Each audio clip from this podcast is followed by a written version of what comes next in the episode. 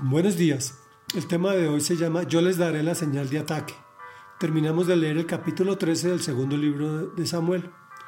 Contextualizando encontramos a Amón quien violó a su hermana Tamar, la humilló y echó de su casa. Su hermano Absalón la recibió en la de él. Todos ellos eran hijos de David, quien se enfureció, pero no disciplinó a su hijo y dejó la cosa sin ejercer justicia. Finalmente era el hijo del rey, ¿no? Y aquí retomamos la historia. Pasados dos años, Absalón convidó a todos los hijos del rey a un banquete en Baal Hazor, cerca de la frontera de Efraín, donde sus hombres estaban esquilando ovejas. Además se presentó ante el rey y le dijo, Su Majestad, este siervo suyo tiene esquiladores trabajando, le ruego venir con su corte. No, hijo mío, le respondió el rey, no debemos ir todos, pues te seríamos una carga. Absalón insistió pero el rey no quiso ir. Sin embargo, le dio su bendición. Entonces Absalón le dijo, ya que su majestad no viene, ¿por qué no permite que nos acompañe mi hermano Amnón? ¿Y para qué va a ir contigo? le preguntó el rey. Pero tanto insistió Absalón que el rey dejó que Amnón y sus otros hijos fueran con Absalón. Este, por su parte, les había dado instrucciones a sus criados.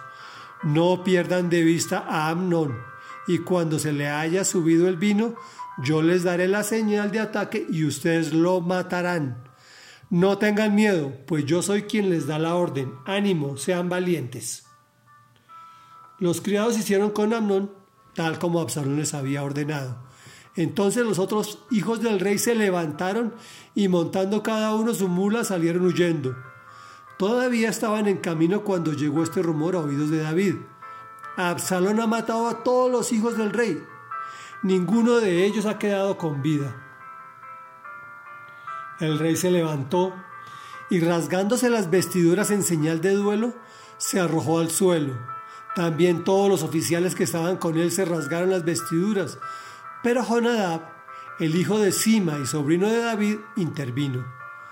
No piense su majestad que todos los príncipes han sido asesinados, sino solo Amnón, Absalón ya lo tenía decidido desde el día en que Amnón violó a su hermana Tamar.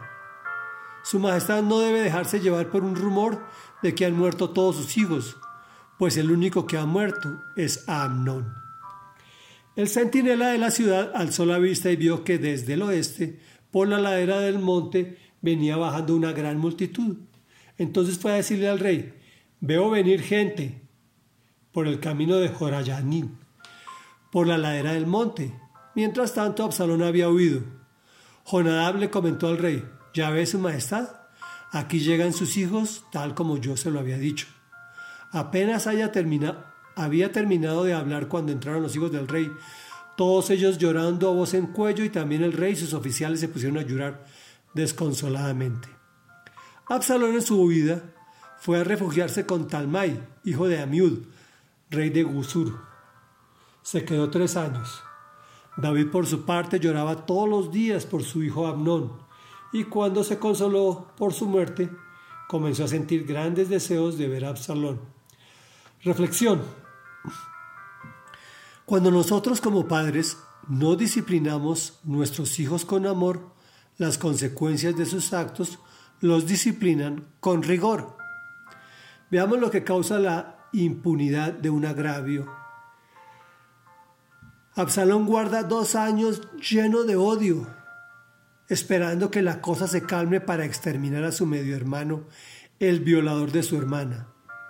Otra vez David es engañado por sus propios hijos y él mismo da la orden para que su hijo Amnón asista a su ajusticiamiento.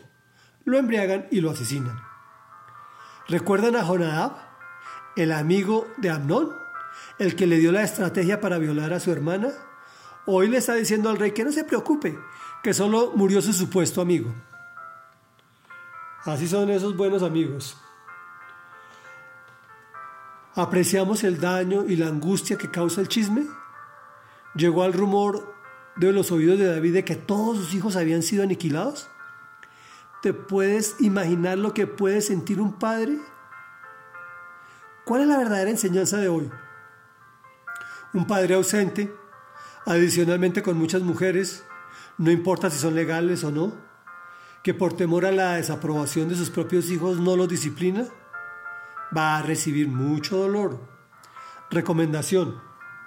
En lo posible, una sola mujer, tanto para convivir como para tener hijos. Y, si y así te duela mucho, los hijos se educan con disciplina, que incluye azotes. Así la sociedad moderna crea que sabe más que Dios. Oremos. Padre nuestro que estás en el cielo, santificado sea tu santo nombre. Hágase tu voluntad por encima de todo lo que el modernismo y la sociedad impone.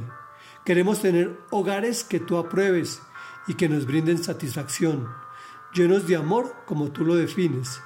Te lo pedimos en el nombre que es sobre todo nombre, ante el cual toda rodilla se ha de doblar y toda lengua de confesar que Jesús es el Señor para la gloria de Dios Padre. Hoy nuevamente, en el nombre poderoso de Jesús declaramos libre a nuestra descendencia de toda iniquidad, para que se relacione íntima y personalmente contigo, para que tengan una vida plena de ti, amado Señor y Dios. Y te hemos orado en el nombre de nuestro Señor Jesús. Amén y amén.